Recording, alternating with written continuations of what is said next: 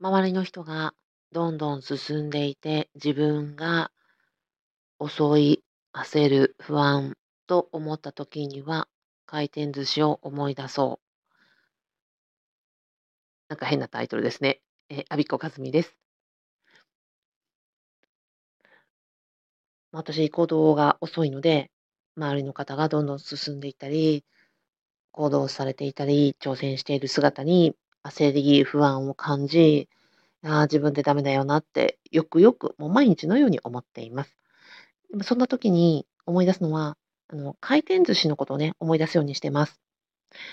回転寿司って、まあ、席に座ってから、すぐに、あの、パッとこう3秒ぐらいでね、お皿を選ぶって人いないじゃないですか。何食べようかなって思って、で、食べ慣れている大好きな、あの、お皿であっても、1巡とか2巡とか、やっぱり悩むと思うんですね。いや、やっぱり、しめ鯖食べたいよね。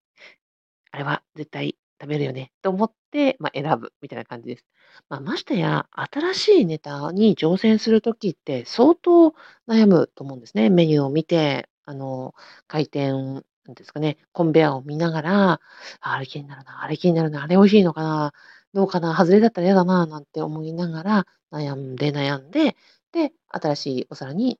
うん、挑戦したことのない味に挑戦するっていう瞬間が来ると思うんです。なので、今日言いたいことは何かというと、周りくどくなっちゃいましたが、え周りの人が新しいことに挑戦しているときには、そうやってこう回転寿司の、えー、メニューを見たり、お皿を見たりして、即決できる人はいないと。何何度も何度も悩んで悩んで、でその結果、新しいお皿に手を出しているということを想像してみようということです。1日24時間なのと、まあ、お腹のね、あの、大きさも、胃袋の大きさも限られているっていう意味は同じだと思うんですよね。あの、回転寿司で何か新しい、あの、ネタに挑戦しようと思った時には、いつも食べている大好きな何かをやっぱり食べられないっていう、こう、えー、なんですかね、あの、バーター関係にあると思うんです。で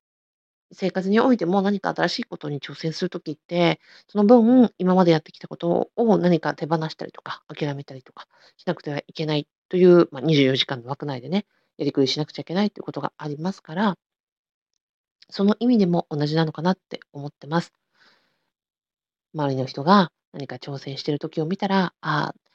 単に焦るのではなくて、ああやって挑戦したされた裏側にはずっとずっと迷って、どうしようどうしようどうしようって、こう、お寿司のコンベルベルトコンベアを見ながら迷っていた時間もあったんだろうなって思ってみましょう。私は見るようにしています。そうすると、まあ、自分自身も悩んで不安を抱えて、新しいことになかなか挑戦できないっていうのは、まあ、お寿司だって悩むんだから、人生の選択で新しいことに挑戦しようと思う時なんて、ますます迷うよねっていう自分も許容できるし、挑戦された周りの方に対する、なんかこう、リスペクトにもつながるのかなと思って、なんか今日感じたところでした。